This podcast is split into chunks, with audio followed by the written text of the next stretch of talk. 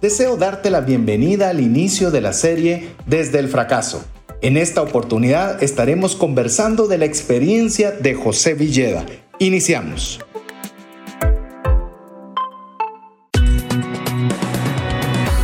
Nuestra mirada va más allá de los límites naturales. Nuestro objetivo, darte herramientas que puedan ayudarte a tomar decisiones financieras inteligentes.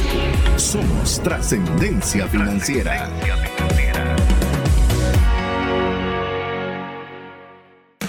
Soy César Tánchez y rara vez cambio de marcas. Soy Mario López Alguero. Mi primer trabajo fue ser asistente de mecánico en una planta de producción de ropa. Hola, te saluda César Tánchez y es un verdadero gusto poder contar con el favor de tu audiencia en un programa más de trascendencia financiera, un espacio donde queremos aprender a utilizar de forma adecuada todos los recursos que Dios pone bajo nuestra administración. ¿Para qué? Para, supuesto, para tener más que lo suficiente para cubrir las necesidades y deseos propios y de nuestras familias, pero más allá de eso, poder abundar de tal forma que tengamos suficiente para poder compartir con aquella mano amiga que tanto necesita de una ayuda. Así que eso es lo que estamos llamados a trascender financieramente y ese es el deseo, esa es la misión, esa es la motivación de este programa. Así que queremos agradecer a cada una de las personas que están invirtiendo este tiempo y que la misión, la visión, el objetivo, nuestro entusiasmo, ustedes también lo comparten, pues que podamos pasar este tiempo de crecimiento personal para poder utilizar adecuadamente los recursos financieros. Hoy estamos arrancando una nueva serie. Hoy estamos iniciando una serie que nos dio un poquito de, expectativa de poderla hacer. Es un poquito disruptiva, pero estamos muy contentos y muy emocionados y con un invitado de lujo que ya le vamos a presentar en breve. Pero antes de hacerlo, le doy la bienvenida a Mario López Salguero, que es mi amigo y coanfitrión. Siempre digo las dos cosas porque más que coanfitrión es mi amigo, uh, para que pueda contarles un poquito de la serie y qué es lo que consiste un poco esta serie para ya darle también paso a presentarles a nuestro invitado de lujo para este inicio de serie. Pues César, a ustedes amigos, pues primero muchas gracias César, muchas gracias amigos por tenernos el día de hoy y escuchar una serie que la verdad nos gusta mucho porque creo que todos hemos pasado o seguramente hemos tenido retos y fracasos en nuestra vida de los cuales nos han servido en muchos casos como un trampolín para poder ir creciendo, para poder ir mejorando. Es más, si nos caemos, vamos a aprender, vamos a poder adelantar y vamos a pues, posiblemente no cometer el mismo error dos veces. Es por eso que nosotros esta serie la estamos compartiendo con personas que nos van a compartir sus aciertos, pero también sus fracasos. Y por eso es que esta serie se llama Desde el fracaso. En esta primera experiencia Vamos a agradecer la vulnerabilidad y el ánimo que van a tener nuestros invitados para compartir sus experiencias y así poder hablar de las situaciones que a veces es muy fácil ver a una persona cuando es exitosa, pero no conocemos todos los tropiezos que tuvieron para llegar a ese nivel. Así que esta primera serie vamos a empezar con un gran invitado, el señor José Villeda de BCR. Así que primero que todo, don José, bienvenido. Muchas gracias, Mario. Muchas gracias, César. Es un honor y un privilegio estar aquí con ustedes. Y bueno, y ser el primer eh, eh, orador, el primero que entrevistan en una, en una serie tan interesante, ¿verdad? Yo no sé cuántos, pues no sé si solo a mí me toca, pero cuántos han fracasado, ¿verdad? Pero en lecturas hemos oído de tanta gente que ha, ha tocado fondo en, en negocios o eh, muchas veces en matrimonios, cosas irreparables, ¿verdad? Pero bueno, gracias a Dios, aquí estamos, el Señor es bueno. Y, y, pues yo soy José Villeda, ¿verdad? Yo soy un modelo 1951. Valgo por viejo y no por... un clásico. Un clásico, un clásico dice usted. Y soy de Tierra Colorada de Tierra Colorada y, de, esa es una aldea, Tierra Colorada es una aldea de San José de Ará, Chiquimula. Y mm. Chiquimula, gente chula. Entonces, este, vengo de una familia muy humilde, ¿verdad? Nos tocó duro. En mi niñez tuve que sacar manía, tuve que sembrar maíz, tuve que sembrar milpa, pues, y ir ahí al Chatún, así se llamaba un terreno que tenía mi abuelo, Bernabé, España. Claro, mi, mi abuelo era, mi abuelo, eh, yo le hice una pregunta un día, mire, abuelo, ¿y por qué usted tiene hijos con su apellido, hijos con, con el apellido de mi abuela? mi abuela se llamaba Nicanor Villeda y mi abuelo Bernabé España. No, es que es uno para mí y uno para ella. Sí. ah, se lo repartieron. Iban naciendo, mi papá fue el primero, ah, ese es de ella. Las mujeres primero, dijo. Y de ahí nació mi tío, ese fue España. Y así, Villeda, España, Villeda, España, tuvo 12 hijos, seis Villedas, seis España. Bueno, una cosa de, de abuelos y de aldeas y de allá de, de, sus cosas, ¿verdad? Pero sí nos tocó ir a sacar agua a las quebradas y, y varias cositas que, que están pegadas aquí, ¿verdad? Luego a mi papá lo trasladaron para la base de aquí de, Guatemala, nos tenemos que venir para acá. Y aquí estudié en la Landívar, por allá en la colonia Landívar, zona 7, en los primeros años, de ahí en la Florida, en una, en una escuela panamericana y ahí, ahí hice mis primeros, pero estudiaba y trabajaba, éramos tan humildes que yo tenía que salir a, a lustrar zapatos, a vender periódico y hacer las cosas que había que hacer, había que llevar algo de centavos a la...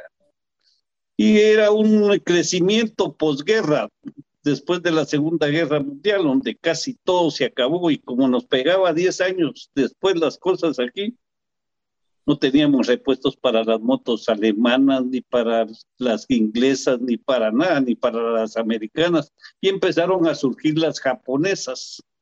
Me acuerdo que una vez andaba vendiendo periódicos ahí por la quinta y vi una, me, quedé, pero ido de una vez viendo una motilla pequeña K70, creo que era, Suzuki, en un almacén de telas de los Michan, de los Sicaviza Michan, de don Antonio Sicaviza y sucesores, decía ahí. Y él traía, don Antonio traía Casimires, el papá de don Carlos.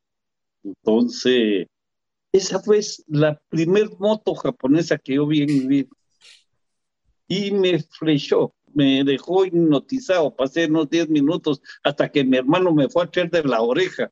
Bueno, a vender, a vender, a vender, me dijo mi hermano mayor. Bueno, así, así fue mi niñez. Bueno, ya les conté algo. Y también, miren, de los fracasos, ¿verdad? Porque eh, fracasos, eh, bueno, no sé, mejor lleven ustedes la conducción porque empiezo a hablar yo y empiezo a hablar de todo. Ay, no, buenísimo. Enhorabuena. Es más, eh, Mario, te dije que yo conocía ya algunas historias de José Villeda, pero te puedo decir que no conocía ninguna, todas las que acaba de mencionar, así que, así que enhorabuena, me la estoy disfrutando de, que nos cuente su experiencia y gracias por, su, por la confianza, por la vulnerabilidad también de contarnos un poco de, de sus inicios, porque eh, algo tal vez que nos motivó mucho a hacer esta serie es que uno ve marcas que ya son muy establecidas como Motoshop BRC, por ejemplo, y uno dice, bueno, es que José Villa la hizo desde siempre, él, él seguramente es un genio, él nunca ha, fallado en nada, él se lo heredaron todos sus familiares, o sea, eh, comienzan a ver toda esa, esa, esa verbacea en la cual uno comienza a decir, él sí puede, pero yo no, porque yo no tengo las mismas condiciones, no tengo las mismas oportunidades que tuvo José. Y curioso, tenemos ya el próximo invitado que ya está confirmado y le digo, mira, tal vez tengas algún fracaso de casualidad en tu vida. Y me dice, ay Dios, tiempo me hacer falta para decirte cuántos he hecho. Entonces, eh, gracias, gracias por comenzarnos a compartir. Queremos hacerle algunas preguntas con Mario, eh, siempre conociéndolo primero a usted, ya después para conocer un poco más de su empresa, pero me gustaría preguntarle, eh, ¿qué que conocen muy pocas personas de usted? Bueno, esta fase de mi niñez, ¿verdad? Otra eh, que fui ciclista. Bueno, cómo inicié y cómo inició todo por allá, por, bueno, en 1900, miren, uno uno de los primeros fracasos marcados, marcados, así que me marcaron para toda mi vida y me enseñaron que haciendo las cosas bien, al final todo mundo gana. Eso se quedó metido en mí, en, en, mi, en, mi, en, en mí, una enseñanza que mi mamá me hizo con un coscorrón. ¿Verdad? Que para los patojos de hoy en día el coscorrón es así, miren, porque ya no se dan. bueno, un coscorrón y me enseñó a dar la cara. Y miren, dar la cara cuesta, cuesta, cuesta, pero hay que dar la cara. Y yo tendría unos 10 años, 9, 10 años, cuando en un octubre eh, iba a, trabajar, así como les conté, ¿verdad? Yo estudiaba y trabajaba. Pues en la Panamericana ya trabajé, estudié en la tarde y trabajaba en la mañana. Entonces, muy tempranito, a las 7 de la mañana, con mi ropita sencillita, parchadita, algunos pedazos del pantalón. ¿Se acuerdan antes cómo se parchaban los pantalones y le daban a uno sus nalgadas porque jugaba pelota? Sí, rompía el pantalón. Sí, bueno, comprábamos tela extra, ¿se recuerdan? Del tamaño del pantalón para ponerle los parches sobre cuando jugábamos. Claro, para ahí cavar la rodilla. Parche sobre parche. Así, ese volvía callo. Yo, como fui portero, de ahí se iban los pantalones, ¿verdad? De las rodillas. Y entonces eh, yo jugaba ahí en la portería y, me encantaba ser portero. Y aunque no tengo el tamaño, pero resorteaba bien. Entonces, hay veces que uno se tiene que auxiliar con algo. Hacía bien mi resorte y en veces me medían porque me gustaba salir también a la, al, al área.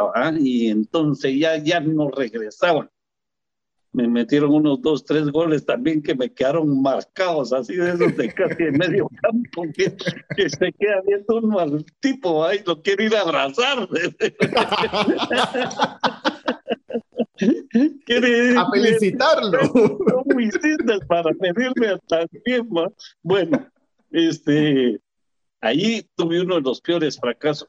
Nueve años en un negocio. Yo tenía un negocio de entretenimiento, entretenía a la gente. A los muchachos no iban ni a estudiar por irse a meter ahí conmigo. ¿Qué, qué, qué era lo que yo rentaba por un centavo y dos centavos? Eran historietas, aquellos chistes de, de Llanero Solitario, Chanoc, eh, de esos, la pequeña Lulú, Tarzán, Batman, Superman. Y miren, y un día se quemó. Cosas del destino, podríamos decir, o están marcadas así. Que suceden no es por ignorancia, no es por irresponsabilidad, como me ha pasado en los otros fracasos. Ahí eh, eh, digo yo, aquí fui un irresponsable total, pero ahí es cosas que te llegan. Vos estás, haciendo, vos estás trabajando bien, hermano, estás trabajando bien, amigo mío, pero te llegan. Yo no sé por qué. El Señor nos hace pasar desierto. Nos hace pasar, nos, nos cierra en veces, no aprovechamos la fuente de agua y nos cierra el chorro. Lo cierra, se lo abre a otro y llega el cuentazo así de un salto a otro, un golpe, ¡pum! Yo me quedé helado cuando llegué a al mercado. No dejaban ni entrar siquiera. Los Boy Scouts estaban ahí unas policías de preventiva que habían en aquel tiempo, una su azul, no tenían ni armas, pero tenían un respeto, uno respetaba a la gente. Yo no sé si hay gente por allá de los 50 aquí escuchando, pero algunos de, de, ellos se van a recordar que uno respetaba al mayor, miraba gente adulta en uno en el bus y uno de patojo se levantaba y se lo daba rápido, sea hombre, sea mujer. Eh, eh, y cuando les quería que uno se saliera del cuarto porque estaban platicando algo importante, los papás solo con hacer los ojos o menear la cabeza, ya sabía uno que tenía que salir. Hoy uno les está diciendo tanta y por qué le dice, ahora se le paran. porque no salgan de ustedes. Váyanse a McDonald's. bueno, ahí tuve el primer fracaso así pero duro, duro, duro, duro, porque se quemó todo mi negocio, toda mi ilusión, toda, todo, todos mis activos. Miren, cuando yo iba entrando, yo no tenía ni pies cuando me bajé del bus, de la camioneta esa. No, no sentía entonces, no sentía que iba caminando, pues. Y, no me dejaron pasar y no sé cómo miro yo a Lush. Lush era un, un señor, un, ahora en ese tiempo era un señor ya grande para mí, hoy es un patojo ¿ah? de 25 años, pero en ese tiempo era un señor, llorando. Hmm. ¿Qué pasó, Lush? todo se acabó. Todo se acabó. Miren, y me senté yo ahí a la parte de la llorar. Todo mm. se acabó. Cuando yo llegué a la casa, después de que me cansé de estar ahí, porque ya no dejaron entrar a nadie, me regresé y llorando. Entré a la tienda de mi mamá llorando y desde que ella me vio me fue a abrazar, ya había oído ella las noticias por esos radios de aquellos naranjitas que habían antes y le dice, y le digo yo, y me pregunta, ¿qué pasó, Chepito? Me dice, todo se acabó, mamá. Y entonces se me salió la preocupación que yo tenía. Le digo, pero lo que más me preocupa, mamá, es que debo 50 quetzales. En aquel tiempo eran 50 dólares y era un montón de dinero. Sí. Por decirles que el terreno de donde vivíamos a mi papá le habían costado 200 dólares, quetzales dólares. Entonces era un terreno, ¿va? Y nosotros vivíamos en casita de lepa, de, madera, así. Y, y entonces 50 era un montón de dinero, que para una condición así como la nuestra. Y mi mamá se fue de este mundo. Hmm. Se puso pálida, pálida, pálida. ¿Cómo hiciste eso y por qué? Es que yo siempre tenía bastante mercadería y de veras siempre surtí, así como soy algo agresivo para todas esas cosas, me encanta, no sé, me meto. Y eso es lo que me, esa agresividad me ha llevado a, a, traspasar algunos límites. Y ahora, mire, vaya y de la cara, miren, esa escuela, eso que me sembró aquí para acá y de aquí para acá, hmm. sembra, vaya y de la cara y de aquí se sacó su pañuelito de aqueos, que más que blanquito era como crema, viejito, viejito, ¿cómo era? Sinceramente, duro, porque fue duro, y, y, duro para mi mamá sacarse 20 quetzales de ahorro y darme. Mamá, son 20, son 50 los que debo. Vaya y dé la cara con esto, y diga que va a pagar otra mamá es no agarra uno, sos un niño, que vengan aquí, los quiero ver, los quiero ver aquí, sos un niño, no tengas pena, no te va a pasar nada. Pero miren qué, qué valor me sembró, es un valor, vaya y dé la cara, con miedo que me temblaban más las, las rodillas a mí de, de, entrar ahí a, con doña María, Ana María se llamaba la señora que me atendía y desde que me vio en la puerta, Chepito, ¿qué pasó? Ya sabían ellos la noticia. Como corrían así, estas noticias no se daban mucho antes. Y con su lápiz aquí ella siempre, y, y siempre con una su libreta de aquellas de papel bon en la mano, hecha por ella misma así, con una subgrap de papel, no sé, de esas de envolver, papel, papel de envolver de esos, papel, no sé cómo se llama, pero y con ese se fue y, y, siempre lo tenía en la mano. Y, entre, entra, papayito, me dijo, entra, ay, todo se acabó, sí, pero, pero vengo a ver qué hago, y, pero vengo a pagar algo. Espérame, me dijo, y se entró, miren, para mí fue una eternidad eso yo, yo miraba al policía que tenían de esos preventivos, siempre su, su bastón aquí nada más, y lo miraba que hasta algo gordito estaba, y yo digo, este no me alcanza, decía yo. Pero se, se, desmaya. Quería irme, de ahí va, y lo miraba, y lo miraba. Y, y, y, me iba caminando así como para afuera, pero viendo así para adentro. Y él regresó, venite, venite, me dijo, y en eso venía el gerente. Cuando yo vi a ese señor, lo había visto ahí, pero siempre santo y con su corbatita así, sus manguitas blancas aquí, puro así de aquellos mormones, que hay así su corbata y sus lentes. Eh, no es por nada, pero tenía lentes, así.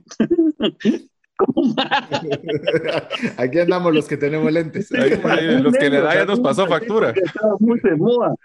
Eh, así, así. Eh, como, vuelven las modas, ¿va? Estos se pusieron de moda hace poco tiempo. Y en ese tiempo estaban así, de moda, así, gruesos y bonitos, eran elegantes. Son elegantes. Y me dijo, yo dije, pero me dio miedo. Yo no hallaba qué hacer. Vengo a pagar, vengo a pagar. Le dije, hoy saqué el billete y así se lo hacía. No sé si le, se le estaba dando, soplándole, le vi el pantalón, pero, así hacía yo. Miren, muchachos, qué duro. Eso, ese fracaso es duro, duro, duro, duro, duro. Me quedó sembrado. Yo regresé, el tipo se fue para adentro, me van a meter preso, decía yo, yo miraba otra vez al policía, pero ahí me tenía casi agarrado esta doña Ana María, cuando venía con dos cajas de chistes que traían una marca María, con crayón así amarillo, que yo sabía muy bien que esas dos cajitas le cabían creo que 16 chistes a cada una y venían surtidos. La marca era que ahí venía Chanok, Tarzán, Batman y venían surtidos pum, las puso así encima de aquellos mostradores, dientes de madera de este grueso, y pum, las mató. Anda a trabajar, y aquí no debes nada. Wow. Miren, de verdad. Vaya y dé la cara, me dijo mi mamá. No me recibió ni los 20 quetzales. Hmm. Vaya y dé la cara. Y miren, qué ganancia. Yo fui y el señor me regaló dos cajas de chistes. Anda a trabajar, me dijo. Y en el camino, eh, en, el camino yo me quería quedar con los 20 quetzales, porque yo dije, tengo que comprar esto, tengo que Le voy a decir a mi mamá que, que me los aceptaron y que me cancelaron y me dieron esto. Se va a poner muy contenta. Pero miren, el billete se me quemaba en la mano. Ah, sí, claro. Yo sabía que venía de meter dos centavos de manteca, un centavo de dulces, un centavo de bananos, y que había costado un montón hacerlos. Sí, pues. Y no podía quedarme yo con ellos. Y se lo dije y le dije, mamá, no me recibieron esto y me regalaron esto. Y ella con el billete me envolvió la mano así, quédate con ellos, te va a servir. Pues. Oh, logrón. Uy. Qué aprendizaje. Me envolvió la batita así. Me dijo, te van a servir, mijo. Compra tu banca, compra. Miren, es, los fracasos dejan marcas. ¿Qué marca más especial? Porque le formó su vida, José, le formó todo. O sea, lo que usted, o sea, esos aprendizajes lo formaron, lo que usted ni en escuelas, ni en universidades, ni en ningún lado te van a hacer pasar una situación así. No, no puedes, César. No se puede pasar una situación tan dura y tan vivida en la carne de uno. Y ahí sí que, miren muchachos, ustedes que empiezan, algunos de los que ven, están fracasados, miren, el que tenga oídos, dice la palabra, que oiga, levántense, sí se puede, empecemos de nuevo, no importa cómo, no importa, ahí en un rinconcito de la tienda de mi mamá, con una banquita y con esto y, y con unos clavitos y un lacito y poniendo otra vez los chistes y pero no, nunca se retiren, nunca, nunca se vayan para atrás, un paso para atrás, nada. Ese espíritu tiene que tener todo emprendedor, porque no es fácil. A mí llegan con que, fíjate que me dieron mi tiempo, vos, me dicen, mira, ¿qué me aconsejas que ponga? Ah, ¿qué es? ¿Y cuánto tiempo? ¿Y qué, qué has vendido? ¿Qué has hecho en tu vida? No, yo he trabajado. Y, y querés tener un negocio. ¿Y por qué querés tener un negocio? Porque creen que es fácil. Ah, es que hmm. lo, lo que pasa es que es la mentira del diablo, del diablo, que te dice, eh, ponga este negocio y es de agarrar una pala y echar pisto y no hacer nada. ya quisiéramos. ya le vamos a contar de nuestras experiencias, don José. Claro, son las dos mentiras más grandes que hay, que, que no va a hacer nada y que va a ganar mucho dinero. Son mentiras. Puede que sí, puede que gane mucho dinero, pero va a depender de qué tan buen hombre de negocios es. Así es. Tanto está usted dispuesto a invertir, cuántas horas le va a dedicar a este negocio. y cuántos fracasos también está dispuesto a tolerar en el camino. Pero bueno, yo estoy feliz y emocionado. La verdad que me tuve que contener dos, tres lágrimas y tengo aquí mis notas, seguro Mario las tiene también. Muchas gracias por compartirnos este primer eh, aprendizaje, enorme aprendizaje. Y vamos a seguir conversando en breve con José Villeda. Le animamos a que usted pueda escribirnos al WhatsApp más 502 59 19 05 42. ¿Y por qué no nos cuesta, nos cuenta usted también qué le está pareciendo estas, este inicio de serie, la historia que nos está contando José Villeda, o usted también contarnos ese fracaso del cual usted se está levantando. Así que mientras usted nos escribe, le dejamos con importantes mensajes para usted. ¿Te gustaría aprender a invertir en criptomonedas y también a realizar una estrategia de inversión? Te animo a llevar los cursos que hemos desarrollado con este tema en herramientasprácticas.com. Hola, te saluda César Tánchez y deseo animarte a invertir en tu educación financiera. Te recomiendo adquirir el libro Más rápido y más lejos en sus finanzas, en el que obtendrás un mapa de 5 pasos para tener una vida abundante y feliz. Solicita el tuyo al 4236-0263 o si vives fuera de las fronteras de Guatemala, puedes adquirirlo en formato digital o físico por medio de Amazon. Decisiones financieras diligentes que honran a Dios y provean recursos para nuestras familias y prójimo. Espero que usted esté disfrutando tanto como lo estamos haciendo Mario y su servidor. Eh, como usted sabe, nos gusta mucho hablar con Mario, pero en esta oportunidad no estamos nosotros para hablar, sino para hacer, tratar de hacer lo mejor posible para hacer las preguntas adecuadas que a usted le gustaría escuchar, para ver cómo se puede salir desde el fracaso.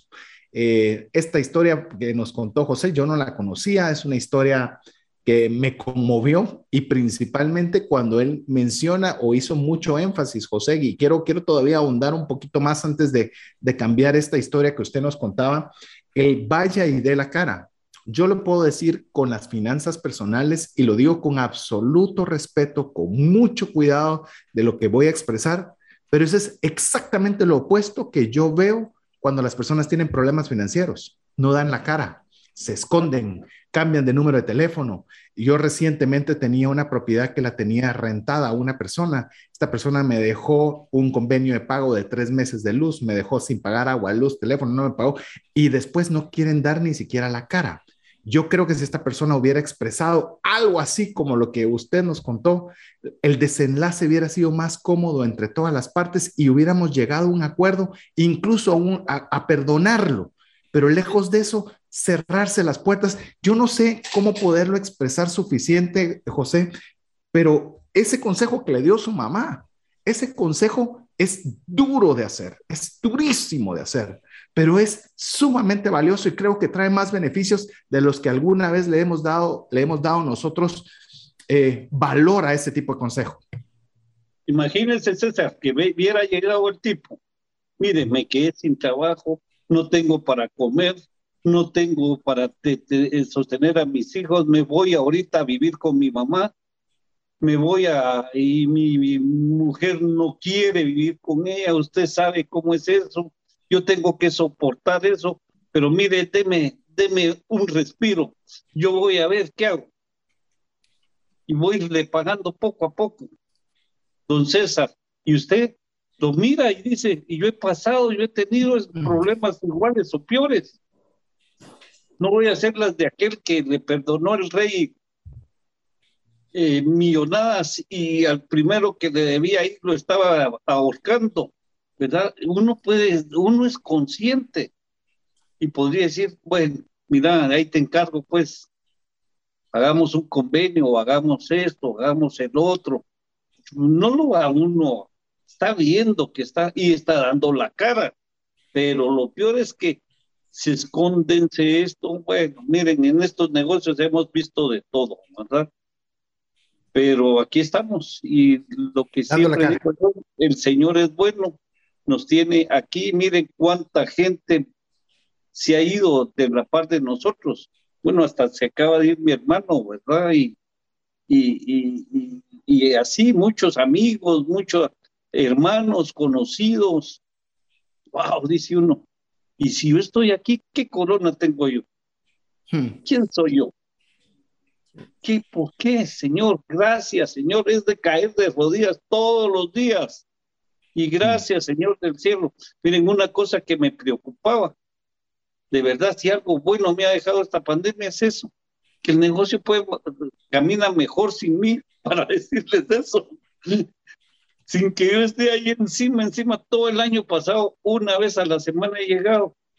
Y hoy casi ya ni llego que me voy a ver tiendas porque me gusta andar en moto. ¿ah? Entonces agarro la excusa. Mi mujer, digo a mi mujer, mira, voy a, voy a ver tiendas. Anda, anda, anda, me dice. ¿Y qué se lleva por en mi moto andando? Me encanta. Eh, bueno, pero los fracasos, ¿verdad? Los fracasos dejan mascados. Hay este, da la cara. Yo le puse eso, dar la cara. Es un fracaso que que me enseñó a que se la costa esté dura, difícil, hay que dar la cara. Y me ha tocado con chinos, con japoneses, con, con gente que, que los negocios no pueden caminar sin deudas, ustedes lo saben. Pero deben de ser deudas controlables y deudas manejables, ¿verdad? Y deudas no agiotistas, que el problema es ese, cuando uno, por ejemplo, una deuda que nunca debe tener uno es de tarjeta de crédito. Son deudas agiotistas, deudas que, que, que son fáciles, claro, yo comprendo, es fácil, es fácil tenerla, es fácil conseguirlo, pero lo fácil sale caro. Hmm. Así es que hay muchas tipos, hay que saber negociar. Y eso les pregunto yo, ¿qué tan buen hombre de negocios sos? Porque tenés que negociar. No vas a estar comprando solo a precio de lista.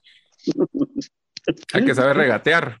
Ah, claro, eh, claro, este, mis hijos me, me, me, todavía, eh, yo tengo que estar enseñando eso, todavía tengo que estar traspasando esa estafeta, quiero que no se caiga en el camino, ¿verdad? Hay que pasarla con mucho cuidado, es como una carrera de relevos, pero en veces uno quiere salir tan rápido que al rato regresa. No hay que salir mejor despacito, despacito y que ya y ya no regrese uno, que, que, que todo camine bien.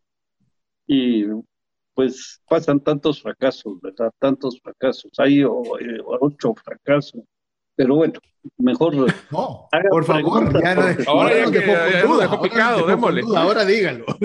No, este, sí, sí, es que, miren, cuando uno tiene 30 años, se siente, es, un, es una edad hermosa. Hay una, hay una canción por ahí de Julio Iglesias, bueno, ustedes son patojos, no, no me la, no, pero de 33 años, miren, pero de 30 años es una edad muy buena, muy, es, es una de las edades, porque uno ya no es patojo, pues, ya no es tan loco, empiece con más madurez, ya mira las cosas más, ya, ya, ya las presas ya las mira como el gavilán, así, la planea, y ya cuando baja, ¡pum! Va por todo. De una vez. Entonces, así es, ya es, tiene uno más experiencia en muchas cosas, ¿no? en negocios, en esto. Y a los 30 años yo tuve un gran fracaso. Yo tenía, yo corría motos en ese tiempo, ahora el domingo que vive un video que me mandó mi hijo de El Salvador, me dejó sorprendido, 41 años y digo yo, puro patojo, y me tenía sorprendido que hasta lo puse ahí en mis redes, pero bueno. Eh, a los 30 años yo, yo disfrutaba las motos también, tenía, me sentía, me sentía como el dueño del, mundo, fíjense. Tenía un Porsche amarillo afuera, amarillo, así que se miraba me echaba una mi melena de aquellas así tipo afro. Ahora, ahora, oh, mire cómo va quedando. Ahora ya no hay. Y ahora ya no hay. Se fue, se fue la melena. Pero, bueno, pero tuve. ok, a los 81, a los, en 1981, tuve uno de los fracasos también que me dejaron marcados y me enseñó una frase que tal vez es tan trillada por medio mundo, pero a mí, para mí me quedó grabada. ¿En dónde está tu confianza? ¿En dónde está tu confianza? ¿Dónde está su confianza? ¿Dónde uno deposita toda su confianza? Y en ese tiempo yo no era cristiano. Yo no conocía al Señor tan de cerca. Era pues cristiano así de, de, ir a misa de vez en cuando, 15 años de fulano, eh, este, eh, una boda, o el día de Esquipulas, que como yo nací ahí cerquita de Esquipulas, siempre me enseñaron ese tipo de religiosidades. Y tuve, estuve muy, tuve eso, pues, pero una devoción muy pasajera. Ponía la cara de santo yo en el momentito que estaba entrando en la iglesia, pero esa cara cualquiera la puede fingir. Cualquiera puede fingir una cara de devoción dentro de un templo, sea cualquier tipo de, de, de, religión o de creencia, pero cuando uno deposita toda su confianza en el Señor, cambia la situación. Miren, yo fui perseguido por el Evangelio muchos años. Eh, este, mi primer secretaria era cristiana ella me hablaba mucho, que el novio de ella eh, eh, era mi, mi como mi, mi mano derecha, pues me hacía los mandados, me iba de banco, era el que me ayuda. Felipe y Telma, jamás se me van a eh, olvidar a mí. Y, y hace poco nos reencontramos en Texas. Ahí están atendiendo mi iglesia y todo. Ellos viven allá y me enseña, me, me, ahora cuando yo voy a Dallas, a su casa voy, hmm. tienen casa allá. Miren qué bendición. Y ellos, él me dijo, me enseñó esa frase. Chepe me dijo un día, porque en ese tiempo yo no era don. Chepe me dijo, ¿dónde está tu confianza? Yo tenía trabajadores de mi misma edad o algunos más grandes que yo. Y miren, esa frase me impresionó. Pero yo seguía metalizado, aferrado al dinero, a esto, al otro, a los negocios, a los trances, a compro, vendo, compro, vendo. Y, mi, mi, taller se abría de 8 de la mañana a 8 de la noche, todos los días, y mi hermano me regañaba, me cerraba ahí que se nos acaba de ir. Oscar eh, me llegaba y me cerraba, vos abrís como lechería y cerrás como club nocturno. Me decía, no, porque en este tiempo los negocios se cerraban a las 5 de la tarde, a las 5 o 6, ¿se acuerdan? Sí. Qué risa. Entonces, entonces pasaban esas cosas, vaya, y él solo daba la vuelta y yo abría. Porque yo quería salir del agujero, yo no quería, yo quería, yo, yo quería, yo no quería ser pobre. Yo había sufrido mucho con la pobreza, decía yo. Y entonces me, me, fui a un extremo, que en 1981, en ese cambio de, del general Guevara, que nunca se sentó en Aníbal Guevara, ganó la presidencia, pero no se sentó en la silla, le dieron golpe, le dio golpe Ríos Monti y aquel otro, el triunvirato, aquel de tres. Sí, sí. Entonces, ¿Por qué? ¿Por qué les dieron golpe? Porque había un desorden total en, en Guatemala, secuestros, eh, eh, este, asaltos, era horrible. La guerrilla estaba fuerte también, muy fuerte. Bombazos por el Trébol, bombazos por acá, ya estaban entrando a Guatemala. Entonces fue un, un, tiempo así duro también, que había que cerrar rápido porque ahí venían y que esto y revueltas y y cerrando uno entrando un montón de bicicletas, porque yo sacaba unas 30 bicicletas afuera, como así como la chistería era agresivo también para, para esas cosas. Y entonces sacaba mi puño y al ratito todos para adentro a meterlas a un, a un y unas casi encima de otras en, veces, ¿verdad? Porque no cabían adentro. Así me tocó, muchachos. Y el Señor me enseñó que yo no, era, que no tenía nada ni era nada.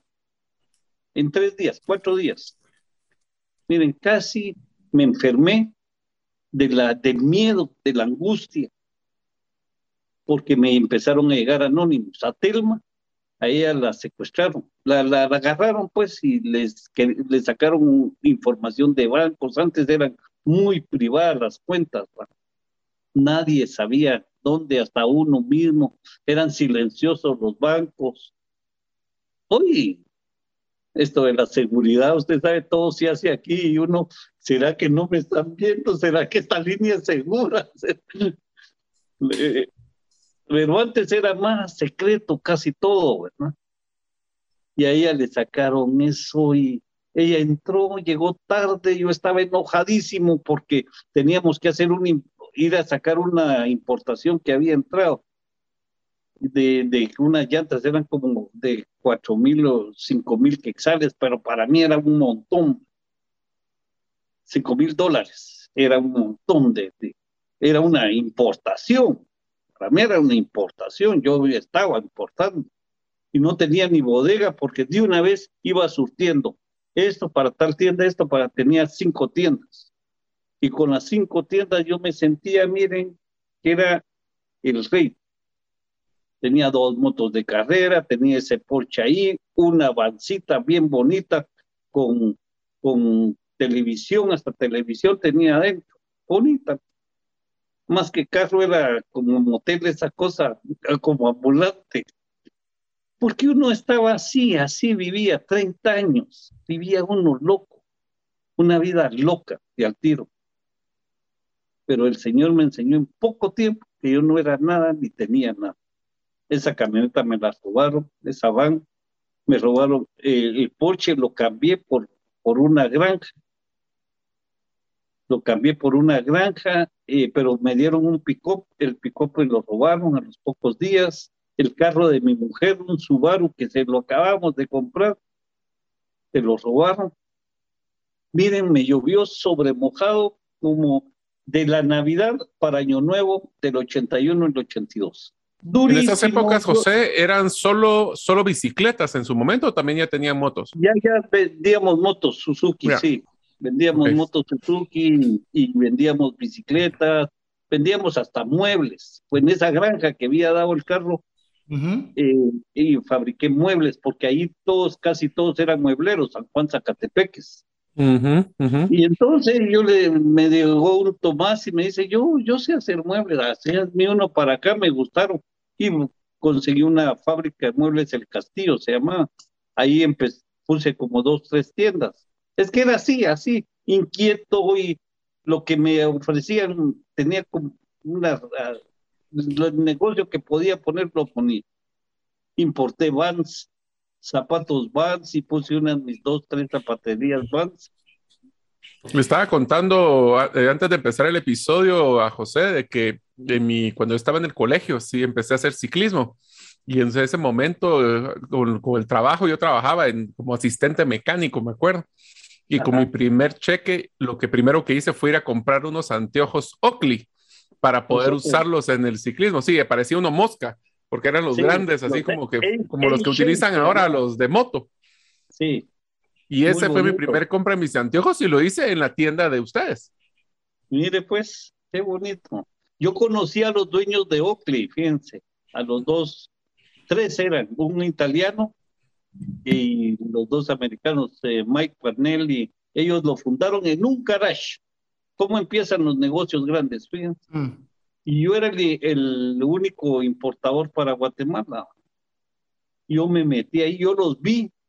Y todo empezó porque ellos empezaron haciendo mancos para bicicross, para BMX.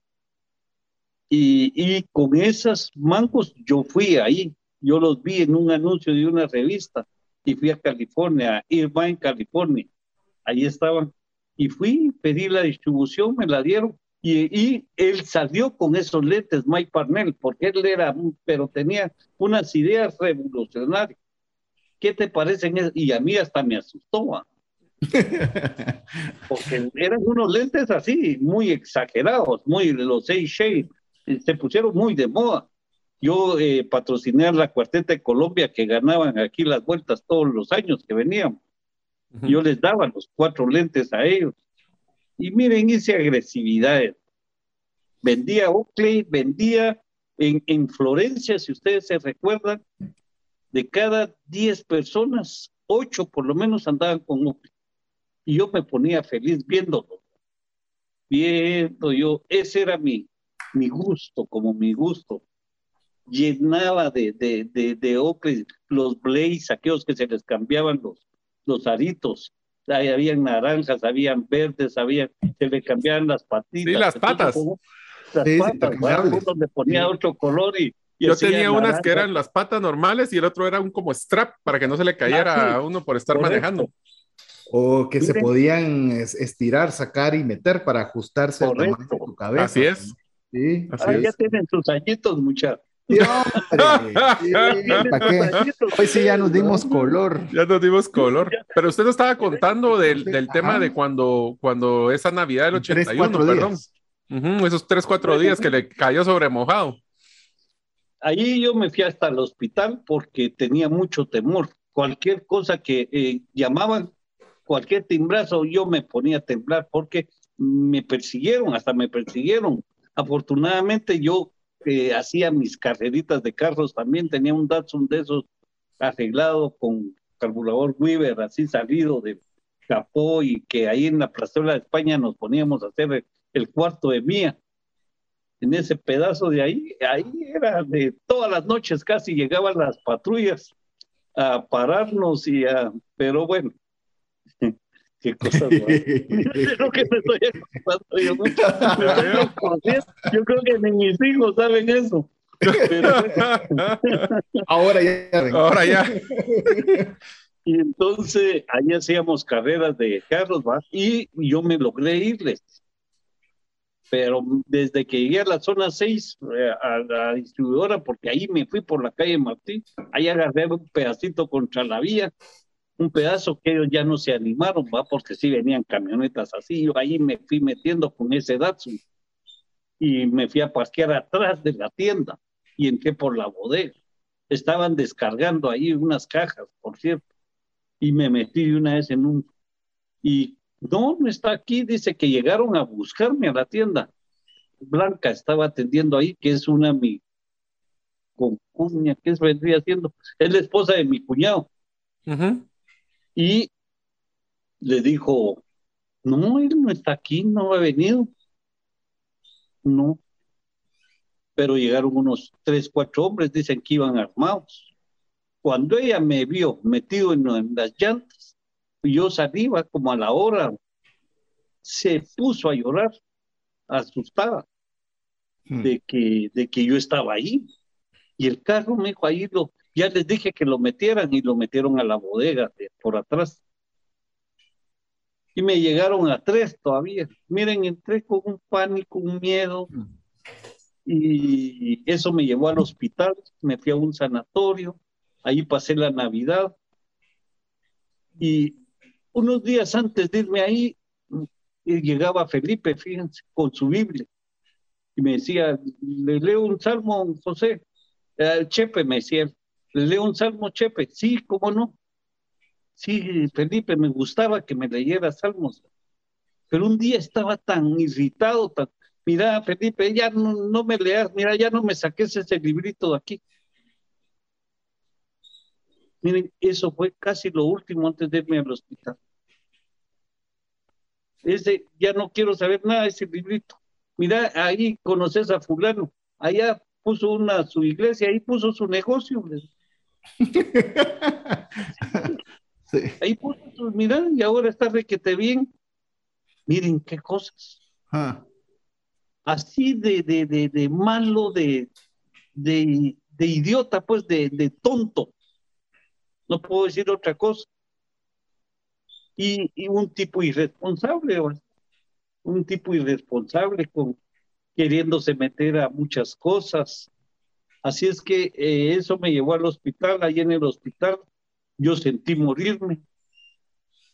Ahí tuve una experiencia, pero cuando me recuerdo me hizo de irme en un túnel, llegar a una luz, la luz me habló y ahí es donde dije, oh Señor, si en verdad eh, existe, sácame de aquí. Dice mi, mi esposa que yo estaba en sus brazos y yo pegué un grito que me vio hasta el galío de adentro. Pero ella ya estaba llorando porque yo estaba ahí, ya casi yendo. Y de ahí me sacó el Señor. Hmm. ¿Y saben qué? a Felipe que lo había sacado de mi, tel, de mi oficina. Andate de aquí vos, ya no quiero nada con ese librito. Estaba orando por mí. Él y, los dos hincados en la cama donde yo estaba, hacía la orilla, los pies. Yo los vi y, y con su Biblia en la mano, llorando, clamando por mi vida. Mm. Yo unos pocos días, un día antes o dos días antes le había dicho, date aquí. Ya no quiero nada con... ¿Qué cosas? Pues, ¿cómo es el Señor? ¿Cómo le enseña a uno? ¿Dónde está tu confianza? Y se me venía esa palabrita que él me había dicho unos días antes. Chepe, ¿dónde está su confianza? ¿En el dinero? ¿O en dónde tiene usted su confianza? Y es la pregunta que yo les hago a muchos de los que me escuchan. ¿Dónde está su confianza? Hmm. ¿En dónde deposita usted todo su, su interés, sus, sus deseos de vivir? No hay otro lugar más grande que estar a los pies del Señor como el digno es, el acarto ese. No hay, no existe. Y entonces, miren, qué enseñanza pero ahí no cambió todo. Yo salí el 28 de diciembre de 1981 y mi esposa eh, me fue a dejar, se llevó a los niños. Karin estaba pequeña, era la más grandecita y Chepito tendría unos, ¿qué? Este año, dos años, un año, año y mes. Y Diego no estaba todavía y se fueron a comprar la medicina. Se fue el guardaespaldas con él, porque yo desde que empezaron los yo siempre, casi siempre anduve armado, soy de, la, de Oriente, ¿verdad? Y ahí a la gente o andan con machete o andan con pistola, pero así, así se enseña, por no sé. Pero yo casi toda mi vida andaba armado. Y, vamos a hacer una pequeña pausa, José. Vamos a dejarlos puro, puro, pura serie de televisión en la que usted quiere saber qué sucedió pero va a tener que esperar escuchar estos mensajes importantes para usted y estamos de vuelta con la continuación de la historia de José Villeda, que qué sucedió ese 28 de diciembre de 1981. Ya regresamos. ¿Te gustaría aprender a invertir en criptomonedas y también a realizar una estrategia de inversión? Te a llevar los cursos que hemos desarrollado con este tema en herramientasprácticas.com. No permitas que una enfermedad o fallecimiento inesperado destruya la economía familiar. Contrata un seguro de vida, gastos médicos o de bienes con expertos. Cotiza el tuyo al WhatsApp 5995 4444. Tener seguros es una decisión financiera inteligente. Mensajes vía WhatsApp 502 5919 0542. Hoy sí escuchó todos los mensajes importantes para usted. Estoy seguro que hoy sí usted esperó, incluso si tenía que hacer algo, lo hizo sumamente rápido para no perderse el desenlace de la historia de este fracaso que nos está comentando José Villeda cuando en una situación crítica que estuvo a punto de morir, donde había pues, prácticamente echado de su oficina a una persona que le estaba compartiendo esta frase, ¿en dónde está tu confianza? Y esa era la persona que en el momento de mayor necesidad estaba de rodillas orando por la vida de José Villeda. Porque cuando sale ese 28 de diciembre, que sale con, compañía de sus dos hijos en su momento, son tres, pero dos hijos en ese momento, eh, a comprar medicinas con guardaespaldas, porque iba armado, porque era una costumbre de la región donde estaba José, de estar armado y ahí nos quedamos. No sé si hice un buen, un buen resumen de la historia para que usted pueda continuar, José. Sí, cómo no, claro. Este, eh, es, es, bueno, es bonito recordar, ¿verdad? Ahora, ¿cómo, ¿cómo es que yo llegué a tener cinco tiendas? Imagínense. Como hagamos otro paréntesis ahí. De tener cinco tiendas, importar bicicletas, importar repuestos, llantas. Hubo un tiempo también muy difícil porque me encontré con compradores de, de, de los que a mí me surtían. Era una tienda, bueno, no la voy a mencionar por, por ética, y, y, de, y de una agencia que también eh, este, me atendía, eh, donde son grandes personas, son mis amigos, todavía nos hablamos, nos hablamos con ambos, con los, porque y, yo aprendí mucho de ellos, mucho de esa gente. Pero llegó un momento en que se enojaron porque yo estaba importando repuestos, estaba importando llantas y me cerraron las ventas. Me cerraron las ventas y ya no me vendieron, ya no me dieron motos, ya no. ¿Y cómo, cómo se queda uno así? Imagínense, empezando a comprar unas llantías nada más y teniendo cinco salas de ventas y quedarse vacío de un día para otro. Camiones rapidito, pum, pum, pum, a recoger todo. Ya ellos me daban crédito, yo tenía, me recogieron lo que yo les debía, me dejaron lo que era mío. Yo enfermo.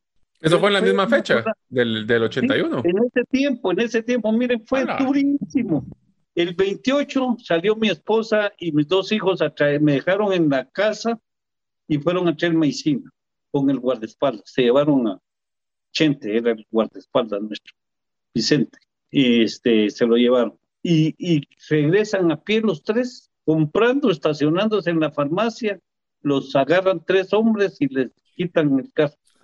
Yo le decía a Vicente, mira, Chente, ¿cómo es que te dejaste? Yo hubiera sido, les deshago los sesos y, miren, y yo enfermo, tirado en una cama, el Señor me acababa de sacar, de levantarme, de, pero yo ya metalizado del tiro. Don, eh, él sí me decía, don José, y sus hijos y su esposa, si eran tres y traían una ametralladora, nos matan. Yo con esta pistola me matan. Yo hice lo mejor, hasta me escondí en mi chumpa para que no me la vieran. Pero yo, y tonto, no importa, decía yo, pero no te hubieras dejado quitar el carro. no importa, pero no te hubieras dejado que. ¿Cómo va a ser eso? Imagínate. Hoy de lejos, aquí están, pero déjame. Claro. Pero miren, una tontera. Así era, tonto. Y el Señor me seguía dando palo, fíjense. Y seguían invitándome. Miren, ese domingo después de eso, como pude, le dije a mi vecino, bueno, llegó esa noche, don Cirilo Mejía, que era, fue el primer pastor de la iglesia a la que yo iba antes, Jesús el buen pastor, uno de los primeros pastores de ahí, y aquellos pastores de antes, ¿verdad? Don Cirilo murió de 105 años, algo así. Era vecino mío y él me llegó a leer esa noche. Pero yo medio oyendo ahí y me dijo, ¿sabe qué? Le voy a dejar mi Biblia. Una Biblia que aquí la tengo. Me dejó su Biblia, el hermano Cirilo. Y sus hijos la aprecian más que yo. Y quisieran que yo se la diera, pero para mí es un tesoro. Hmm. Fíjense que no se la recibí déjela por ahí. Y esa noche no podía dormir yo y la agarré. Con una lamparita me puse a verla y abrí el, libro de Job lo ah. empecé a leer. Miren, hasta que lo terminé, amanecí leyendo. Y ahí comprendí, a mí no me ha pasado nada. Esto no es nada yo me voy a levantar. Y ahí me cambió todo, que esa noche, esa mañana siguiente, llegó el hijo, que es mi concuño, es casado con la hermana de, de América, Odi. Y según lo que me contaron ellos después, pasaron orando por nosotros casi 17 años.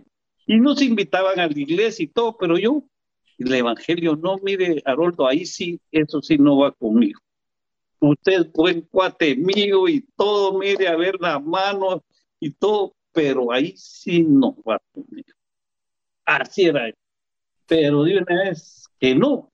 Y me invitaba a Telma, me invitaba el hermano de Telma, que era muy buen amigo mío de jugar pelota y todo, que también tiene otra iglesia allá en Dallas. Y, y me invitaba Haroldo. Me invitaba, yo tenía, me atacaban, pero me escapaba, hasta que el Señor me enseñó que yo no era nada ni tenía nada y que la única esperanza es Él. ¿Cómo es eso? ¿Por qué uno es así? ¿Por qué tiene que llegar arrastrado uno a sus pies? ¿Por qué no puede llegar caminando y, y bien, pues bien, porque, pero yo ya cuando me vi sin carros, sin, ah, la Navidad, el Año Nuevo ese del 31, asaltan la única bodega que yo tenía, las llantillas que había comprado, se, miren, barrieron. Y como uno medio asegura las cosas más, César, usted que, usted que me, conoce, me conoce por ese lado. Antes no asegurábamos las cosas, ¿verdad? No, no se aseguraba. Hoy todavía muchas veces no se asegura. Solo por decir tengo seguro. Pero el seguro llegó, mire, aquí está lo que usted tiene. Seguro que me llevó la tristeza. Sí. Seguro que fue bien complicada esa época.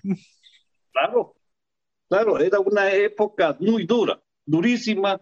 Ese cambio, esa transición del 81-82 fue, es una de las épocas duras de Guatemala. ¿Y en qué momento fue donde usted ya dijo, ok, esto ya, esto ya no es vida tipo Job, eh, decir hasta aquí. Eh, ¿Cómo, ¿Cómo fue ese proceso de cambio?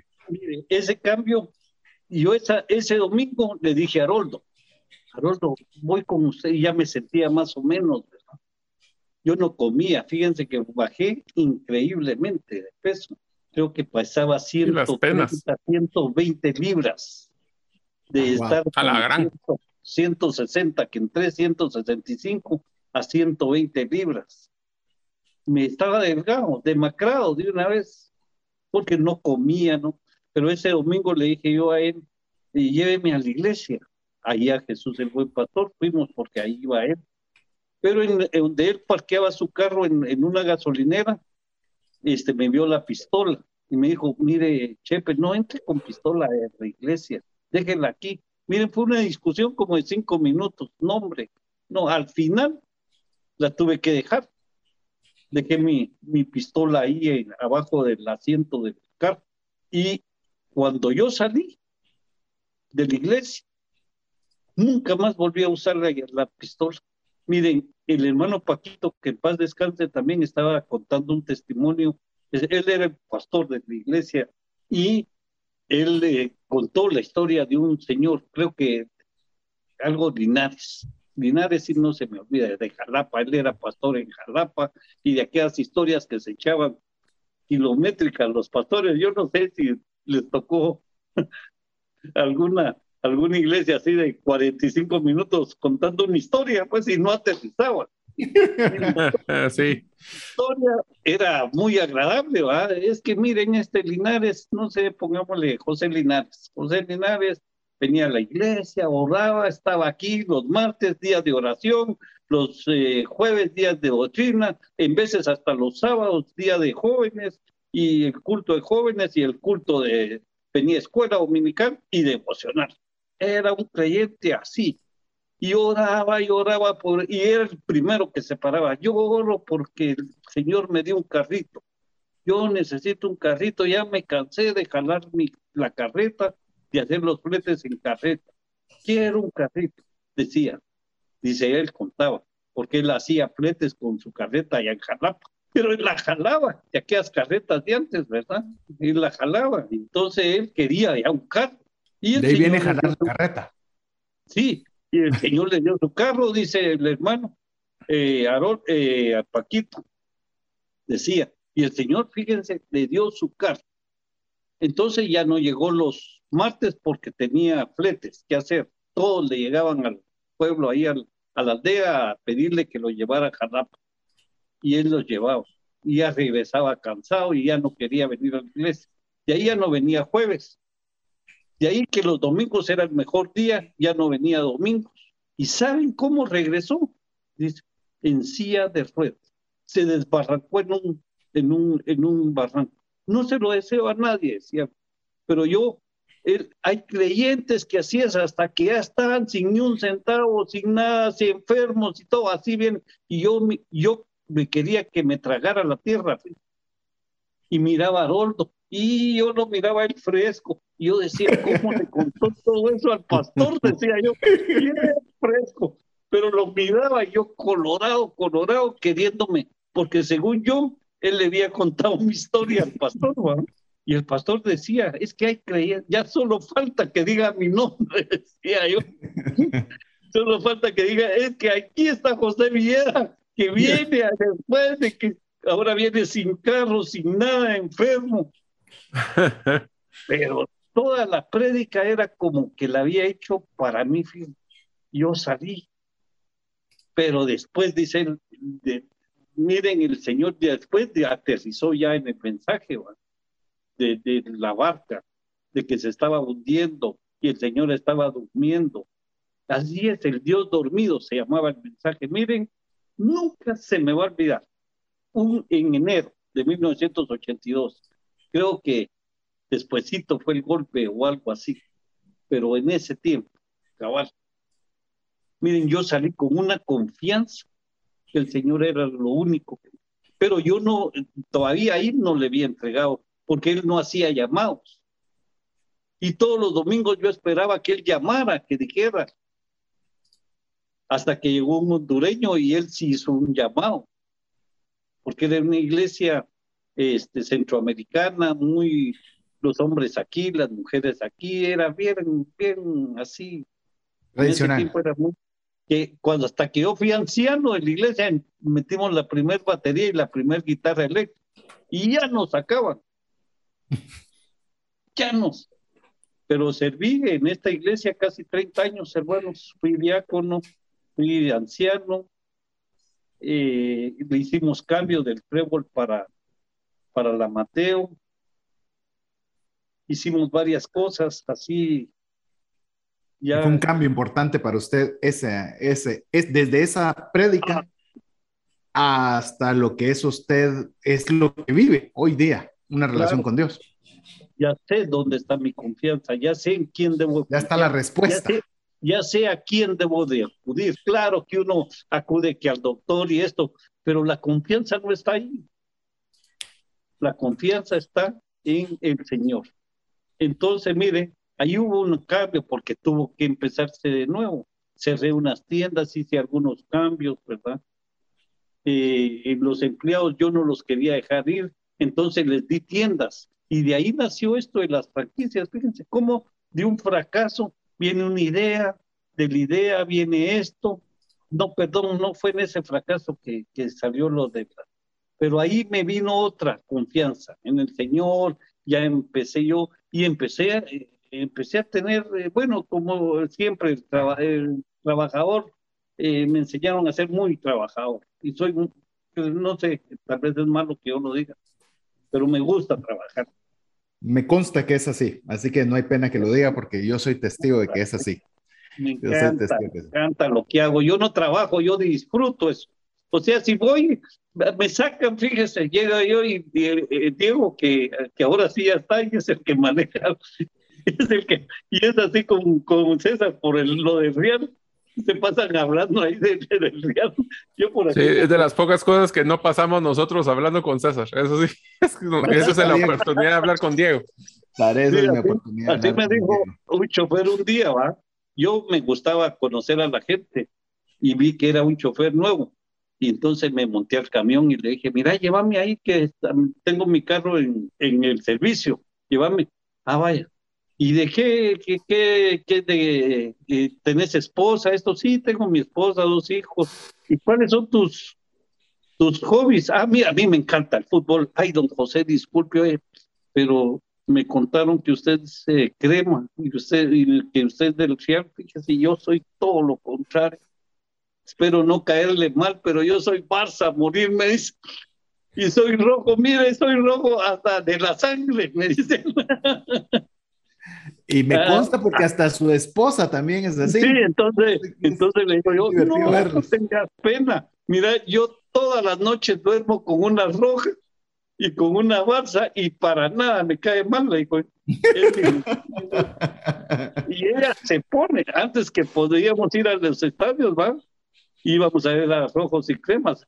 Yo con mi camisita blanca y ella todo el rojo. Ella, ella su camisa, así como es, va, y se pone aquí en la casa.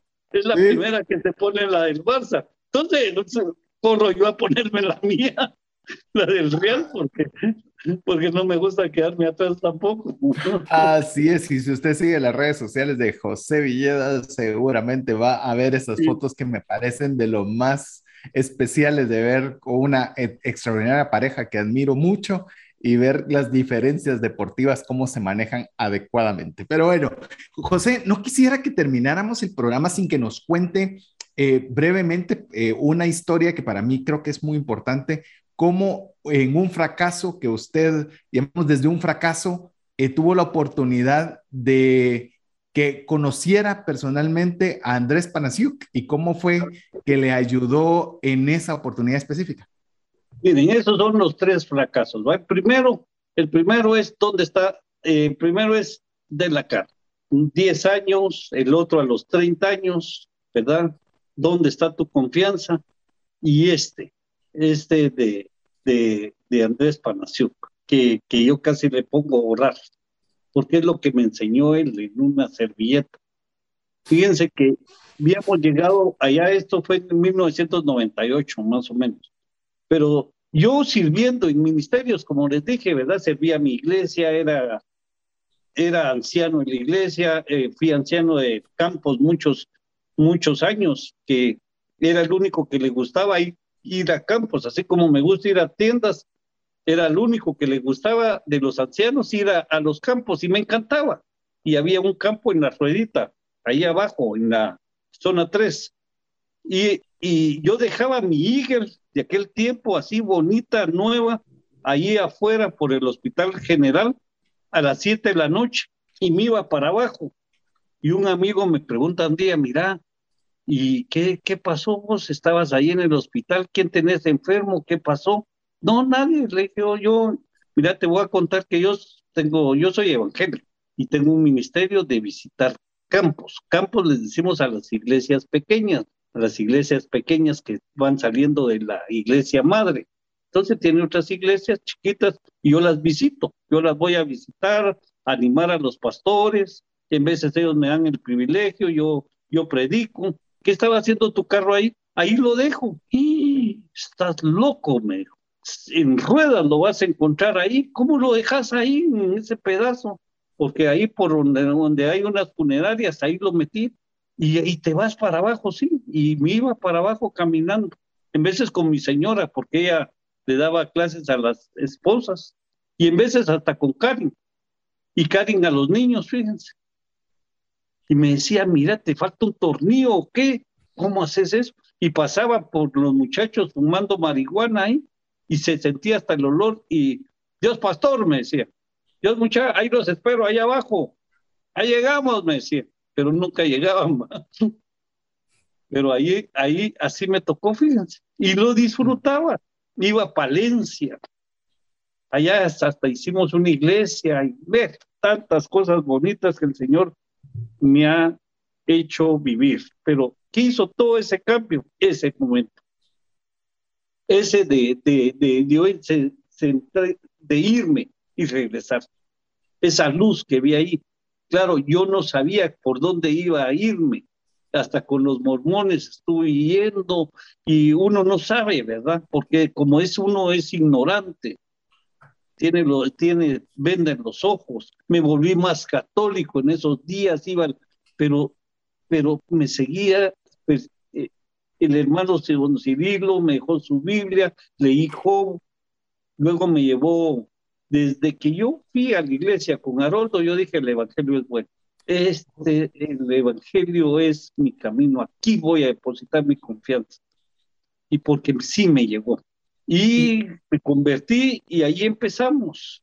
Empezamos de nuevo, poco a poco, miren, porque, porque uno tiene que agarrar hasta la, una servilleta, partirle en dos y aquí está tu mitad y aquí está mi mitad y comamos y tal vez una vez al mes ir a comer pollito por ahí. De la iglesia me acuerdo yo que una vez al mes nos íbamos a comer, porque que yo no tuviera para llevar a comer a mis hijos es mentira. Pero yo tenía cosas más importantes que hacer. Tenía que depositar el dinero en cosas que evolucionaran más. Y yo pensaba más en el, siempre he sido así, yo pienso más en el futuro, yo sacrifico el presente por el futuro. Y eso debe de pensar todo empresario. No puede vivir así, así y derrochador. Tiene que aprender a ser económico, tiene que aprender a gastar el dinero, a invertirlo. Sí, tiene que saber cómo manejarlo, ¿verdad?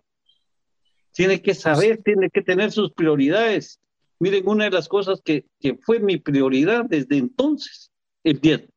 Yo el diezmo, aunque no coma, tengo que apartarlo. Y pasé ese tiempo, el 98, como usted bien decía, ese le hago yo el mega fracaso. Porque fue un fracaso, fracaso. Yo sirviendo al Señor, yendo a ministerios, yendo, pero me vuelvo irresponsable. Otra vez de nuevo, vuelve otra vez, como dice el proverbio, vuelve el perro al vómito. vuelve uno, no sé, es una parte de, de, su ser. La carne aquí la cargamos y entonces eso va jalando y es una escuela que usted tiene desde chiquito de hacer negocios, vender números de lotería. Yo salía a lustrar, pero yo dije, yo puedo vender periódico y también llevaba periódico, lustraba y de ahí fíjense que hasta chicles vendía, chicles y todo. Y, y, mis hermanos me decían, y no te confundís. Me miraba mi hermano mayor, y no te confundís. No, yo solo números, yo solo números de lotería vendo, pero vos es un relajo ahí me. No, yo no, todo lo tengo ordenadito, le decía. Pero. Llegamos, llegamos, lamentablemente llegamos al final del programa. Estoy con, hasta con deseo de hacer fase 2, fase 3, fase 4. Queremos agradecerle muchísimo que nos haya contado estas estas experiencias desde fracasos personales, muy personales de hecho, así que muchas gracias. Y quisiera dejarle este eh, breve espacio para que usted le dé una palabra de ánimo a alguna persona que esté eh, atravesando algún tipo de fracaso y así con esto cerrar el programa. Muy bien, miren, eh, me queda pendiente el mega fracaso. Oye, se los quiero contar en alguna ocasión cuando tengan tiempo. Pero. ¿Le parece que hagamos un Facebook Live en algún momento y lo hacemos exclusivo para, para la comunidad de trascendencia financiera y nos dedicamos específicamente a hablar de ese mega fracaso? Sí, porque ese es, ese es impresionante, ¿verdad? Cómo perder todo también y ya siendo uno hijo del Señor, cómo se vuelve uno de irresponsable. Pero bueno, ¿quién les podría decir yo? Sea responsable. Miren, publicidad, aquí al pecho, miren, aquí al corazón, BRC, valores, responsable y comprometido. Tiene que tener valores, tiene que tener ciertos valores en usted. Haga que sus valores lúzcalos, bríelos, como dice la palabra, brille. Sea responsable con lo que se compromete. Acuérdese, Eclesiastés 5, que no prometas, que prometas y no cumplas. Pero no se queda ahí es que lo que viene después es lo duro, porque entonces harás enojar al Señor y truncará todos tus planes. ¡Wow! Sea responsable si no quiere truncar tus planes y sea comprometido. Cuando usted es su palabra, cuando usted cierre un negocio, aunque sea con las manos, comprométase de lleno. Yo por eso en la iglesia me dicen, vos metiste un ministerio, yo me conozco, pero les digo, mira, yo ya entré en el descanso del Señor. yo ya estoy en otra etapa. Yo ya entré en el descanso del Señor. Yo ahorita lo que quiero es agarrar mi moto y salir a disfrutar. Pero la pandemia me paró, pero yo compré la India para irme a la ruta 66.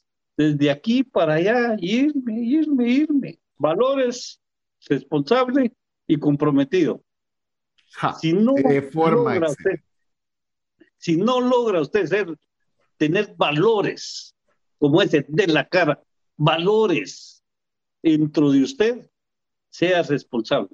Mire, una persona puede tener muchas cualidades, tener mucha fe, tener ser de acción, ser trabajador, pero si le falta responsabilidad es como que cargue la camisa con una manchita aquí de ketchup, toda bien bonita, planchadita y todo, pero todos los que lo ven dice, ve, tiene la camisa sucia. Y así es.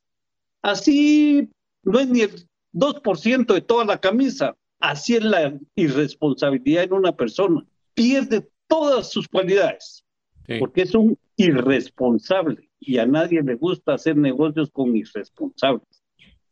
Así es. Así que qué buen consejo, qué buena forma de cerrar. Así que José, muchas gracias por estar con nosotros. Mario, también muchas gracias por estar. Y Jeff en los controles, queremos agradecerle a usted principalmente el favor de su audiencia. Esperamos contar con usted en un programa más de trascendencia financiera la próxima semana con otra persona que nos estará contando cómo podemos salir desde el fracaso. Que Dios le bendiga. Por hoy, esto es todo. Esperamos contar con el favor de tu audiencia en un programa más de Trascendencia Financiera. Esta es una producción de iRadios Guatemala Centroamérica.